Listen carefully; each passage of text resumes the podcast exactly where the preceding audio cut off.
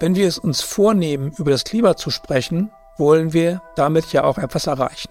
Umso wichtiger ist es, genau zu planen, was wir zu wem sagen und hinterher zu prüfen, was die Kommunikation bewirkt hat. Hallo, liebe Hörerinnen und Hörer. Mein Name ist Gabriel Baunach und ich heiße Sie herzlich willkommen zurück bei Über Klima sprechen, dem Podcast zum gleichnamigen Handbuch über Klimakommunikation von Christopher Schrader und klimafakten.de. Diese Folge handelt davon, wie man Kommunikation strategisch plant, seine Botschaft vorab testet und seine Wirkung kontrolliert. Das Handbuch können Sie im Buchhandel kaufen, kostenlos bei klimafakten.de als PDF downloaden oder dort Kurzfassungen der Kapitel online lesen. Die Links finden Sie in der Folgenbeschreibung. Nun wünsche ich viel Freude beim Hören.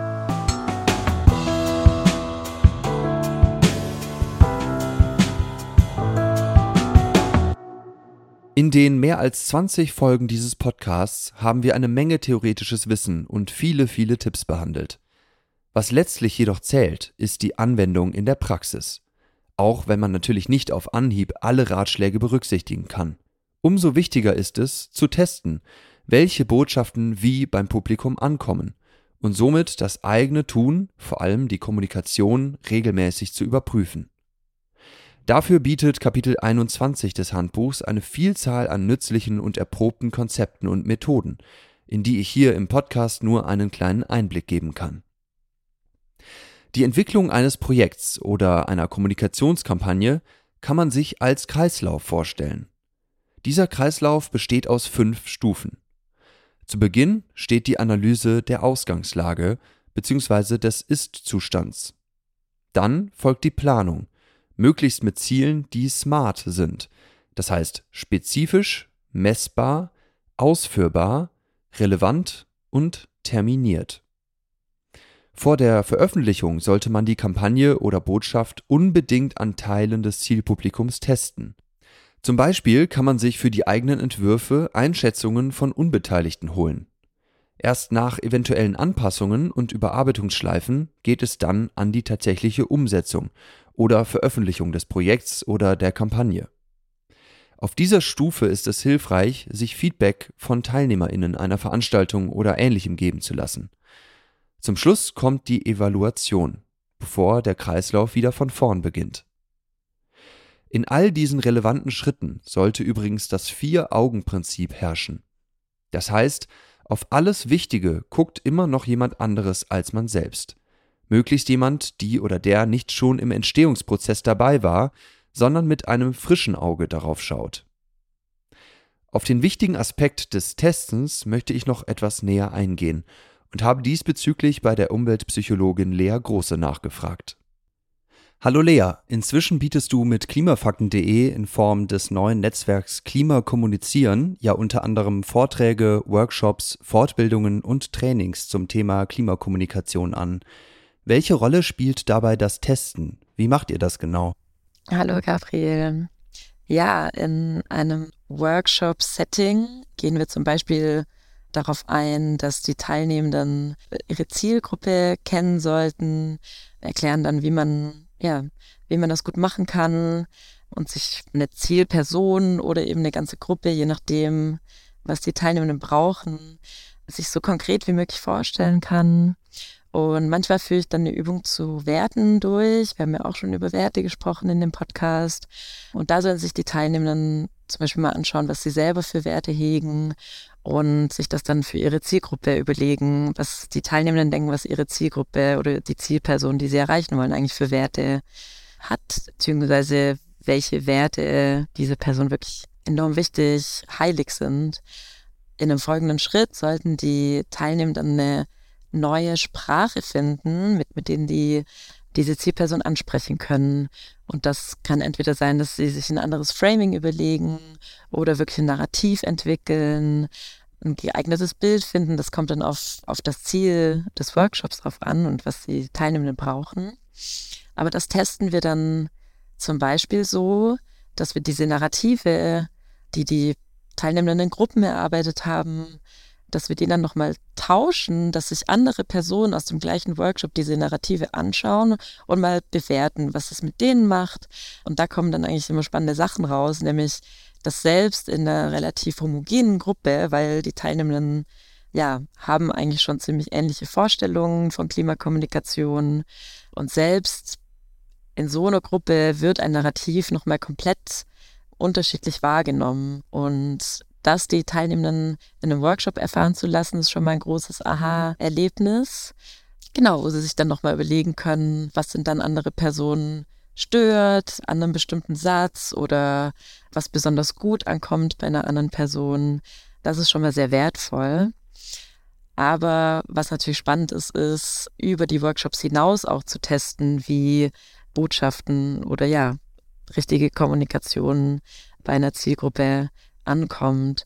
Und da möchten wir eigentlich dorthin, dass wenn wir mehrere Workshops haben und uns nochmal mit dieser Gruppe treffen zu einem Folgetermin, dass wir dann eben auch wieder Narrative mit denen entwickeln oder uns mit Framing und Geschichten beschäftigen und dann im Prinzip ja die Aufgabe, die Hausaufgabe mitgeben, dass sie das wirklich mal testen sollen mit der Person, mit der die ins Gespräch kommen möchten oder ihre Kommunikation verbessern möchten und dass wir das in einem Folgetermin nochmal besprechen. Wie war das? Hat das was mit der Kommunikation gemacht? Hat die Person vielleicht, ja, bestimmte Botschaften anders, besser aufgenommen, wahrgenommen? Ist das Gespräch vielleicht tiefer gegangen als normalerweise? Gab es weniger Widerstände und so weiter? Das kann man dann einfach nochmal, ja, nach zwei, drei Monaten, würde ich sagen, einfach nachfragen bei den Teilnehmenden.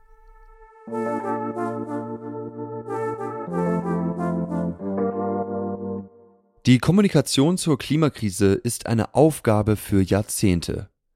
Doch gerade weil sie so lang dauern wird, ist es wichtig, sich und seine Arbeit immer wieder zu überprüfen und, nachdem man sich Misserfolge eingestanden hat, sie anzupassen und neu auszurichten.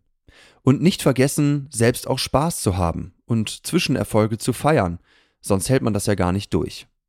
So bleibt der Weiterentwicklungs- und Verbesserungskreislauf kontinuierlich im Gang ebenso wie hoffentlich alle ökologischen Kreisläufe.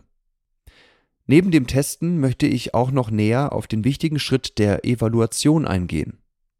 Dafür kann man sich zum Beispiel des sogenannten Wirkungsstufenmodells aus der PR-Branche bedienen. Es weist auf Unterschiede zwischen drei Ebenen hin, die bei der Kommunikations- und Kampagnenplanung beachtet werden sollten. Erstens Output, zweitens Outcome und drittens Outflow. Was es damit genau auf sich hat und wie man das Modell am besten anwendet, erklärt uns der Autor des Handbuchs, Christopher Schrader. Hallo Christopher, kannst du uns bitte den Unterschied zwischen Output, Outcome und Outflow anhand eines Beispiels aus dem Bereich der Klimakommunikation erklären? Hallo Gabriel, den Unterschied kann man zum Beispiel an diesem Podcast erklären. Wir werden ja, wenn wir fertig sind, 23 Folgen produziert haben. Das ist unser Output, unsere Leistung. Und wenn wir dann noch erfahren, wie viele Menschen die Folgen herunterladen und angehört haben und ob diese Menschen zu der Zielgruppe gehören, die wir uns vorgestellt haben, dann gehört das auch zum Output. Mindestens die ersten beiden Faktoren, also die Zahl der Folgen und der HörerInnen, sind einigermaßen gut zu messen. Man kann darüber zum Beispiel in Berichten an Geldgeber oder Chefredaktionen Auskunft geben.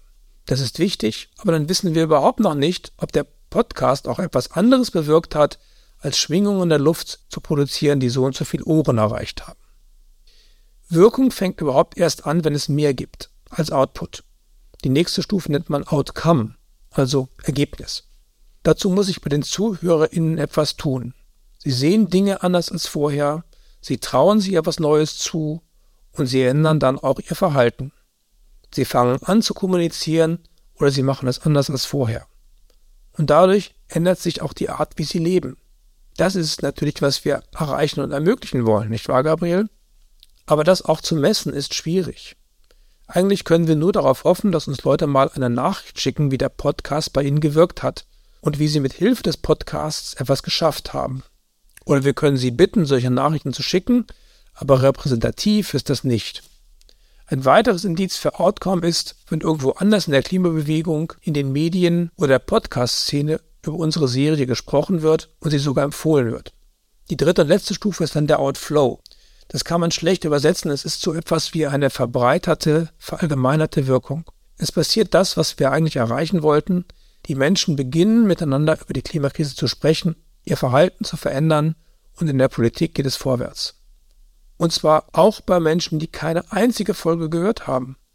Das dann auf unseren Podcast zurückzuführen, ist praktisch nicht mehr möglich, weil hier sehr viele ähnliche Botschaften verbreitet werden. Den Dreiklang kann man also so zusammenfassen. Output ist, dass man mit der Kommunikation jemanden erreicht. Outcome ist, wenn sich bei dieser Person etwas ändert. Und Outflow ist, wenn sich über diese Person hinaus in der Gesellschaft etwas verändert. Okay, vielen Dank für das anschauliche Erklären und dieses anschauliche Beispiel. Wendest du denn noch andere Modelle zur Kommunikationsevaluation an? Ich will ganz ehrlich sein, das ist schwierig. Lea und ich und viele andere haben hier ein Netzwerk für Klimakommunikation und Training gegründet und arbeiten bei Seminaren und Workshops, die wir machen, oft mit Online-Fragebögen, die wir beim oder nach dem Ende verschicken. Aber wir bekommen eher wenige Antworten, ein Drittel, wenn es gut läuft. Das ist schade, aber ich kann das auch aus der Perspektive als Teilnehmer verstehen oder Teilnehmerin. Wenn das Seminar vorbei ist, ist der Kopf voll, aber ob das neue Wissen auch etwas nutzt, muss ich später herausstellen. Und wenn es dann soweit ist, ist der Gedanke an den Workshop vielleicht schon wieder weg. Oder man stellt fest, dass es schwieriger ist, als es bei den TrainerInnen klang. Gerade davon würden wir gerne hören, damit wir es in Zukunft besser machen können. Oder natürlich von unerwarteten Erfolgen. Es hilft darum manchmal einfach nach ein paar Monaten eine E-Mail an die TeilnehmerInnen zu schicken und nach Erlebnissen zu fragen. Alles klar, vielen Dank.